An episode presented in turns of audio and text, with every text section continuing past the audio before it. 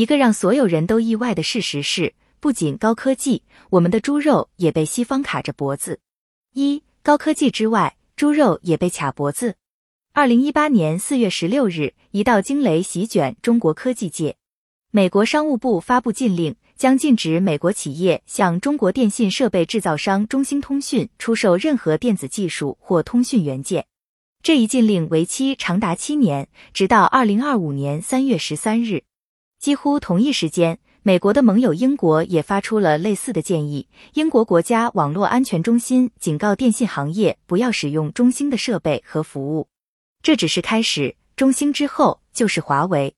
一年之后的二零一九年五月，华为首次被列入美国商务部实体清单。在美国宣布封杀华为之后，坏消息接踵而至。谷歌宣布暂停支持华为部分业务，英特尔、高通等芯片制造商停止对华为供货。美国对 TikTok 的强取豪夺，更是让全世界大跌眼镜。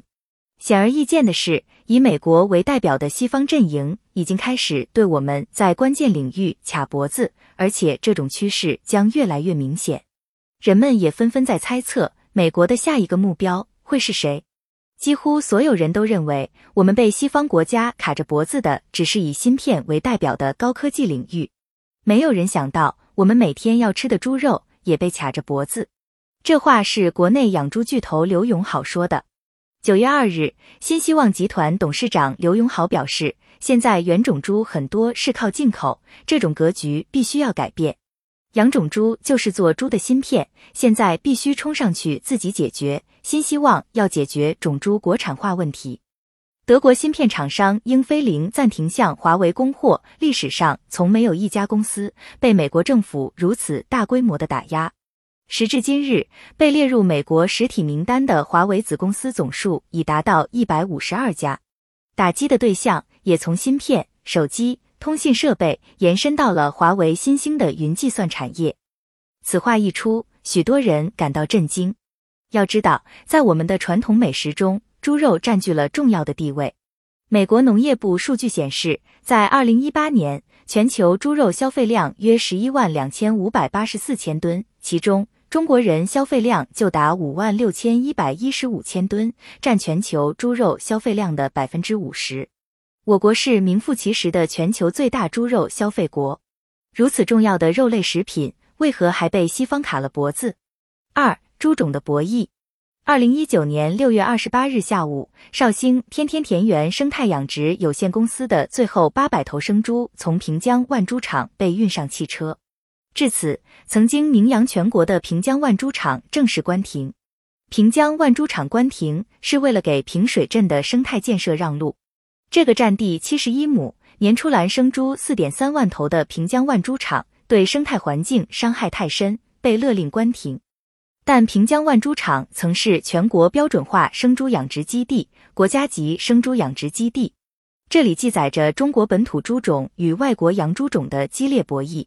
平江万猪场还没关停的时候，如果你来到它的养殖基地，你可以看到一个新奇的场景：一头母猪安安静静地站在房间中央，一头公猪在旁边转悠。公猪的作用仅仅是安抚，有它在身旁，发情的母猪会表现静力反应，刺激排卵。主要的环节由旁边的工作人员来完成，为母猪进行人工受精。由于公母猪的自然交配效率太低，一头公猪只能负责二十五至三十头生产母猪。大型养猪场都会采用人工受精的方式来提高效率。人工受精体系下，一头公猪可以对应三百至五百头母猪。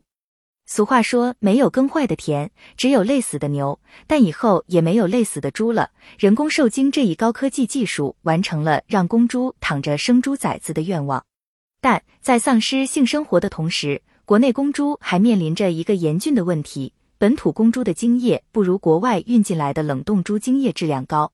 在利益至上、效率为王的时代，没有人会关心本土公猪的心理建设。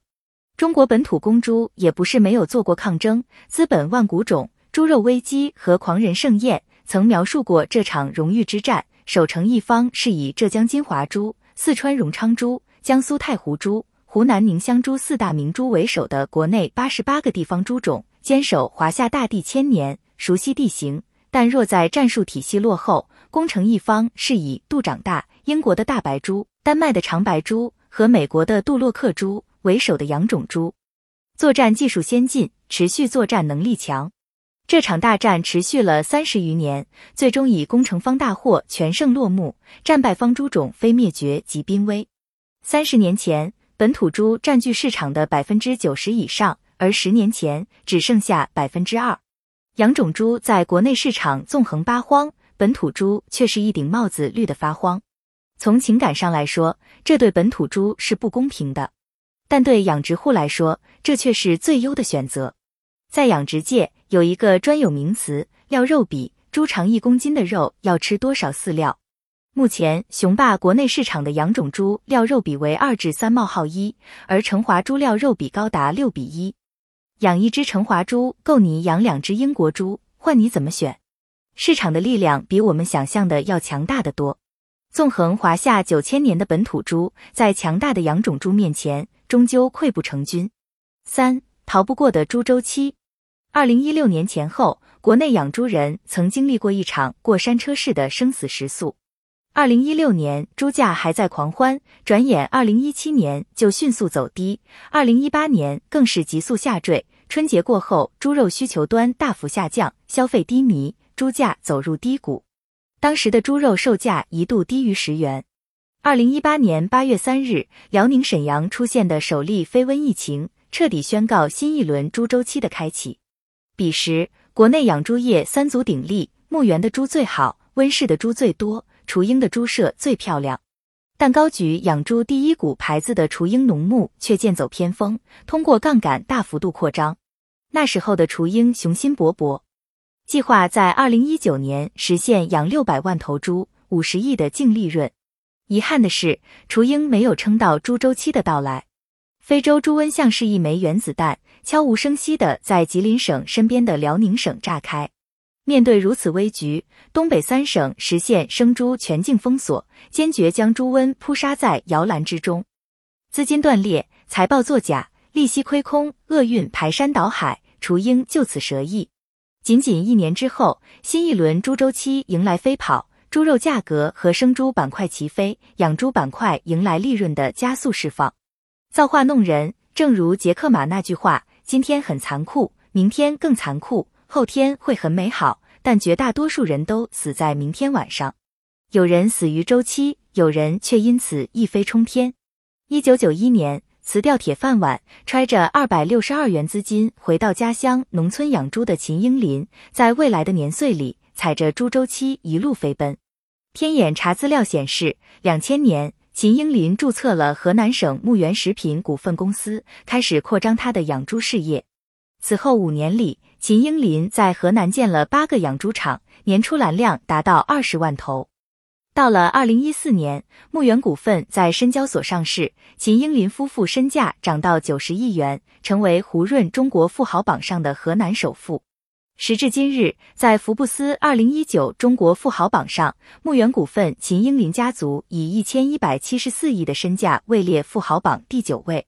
同样的，二零一三年宰了十几年猪的陆步轩站上了母校北京大学的讲台，在讲台上，他哽咽的说道：“我给母校丢了脸，抹了黑，我是一个反面教材。”但从结果来看，陆步轩没有给北大丢脸。他的校友合伙人陈生更是卖猪肉卖出了百亿身家。在一次节目中，陈生曾提到，养猪行业大概四年是一个周期，猪价随着猪周期波动，能随波而动者就能活下来，并最终赚到钱。神秘而又残酷的猪周期，加上频频来袭的猪瘟，使得养种猪的竞争力更为明显。四尾声，猪是仅次于狗最早被人类驯化的物种。考古发掘证实，早在新石器时代早中期，野猪就开始被华夏先民驯化。最早的家猪遗址距今约八千年。遗憾的是，尽管我们养猪历史悠久，还是全球最大的猪肉生产国和消费国，但在上游养殖环节，中国依然面临着猪种被国外控制的尴尬。作为一个养猪大国，我们至今还没培育出具有强大国际竞争力的猪种，而且。这些从国外引进的猪也存在着一个问题：品种退化。一般而言，从国外引进一只种猪，在国内繁殖到第四代，优势性能就会退化，出现各种疾病，长不大。所以，一头种猪在繁殖六到八胎之后，基本就废了，失去了繁殖的价值，需要重新进口。也就是说，我们的猪种卡在西方人的手中，一旦他们卡我们的脖子，短时间内不仅会造成国内副食品的短缺，而且还可能引起物价的飞涨。唯一值得庆幸的是。相比芯片，种猪的培育相对要简单一点。如今，网易的丁磊、阿里的马云、京东的刘强东都开始进军养猪业，用科技为中国猪业赋能。国内的养猪龙头牧原、温氏也都在加大猪种培育的力度，一切都在往更好的方向前进。我们有理由期待华夏自己的猪种迟早会重回荣光。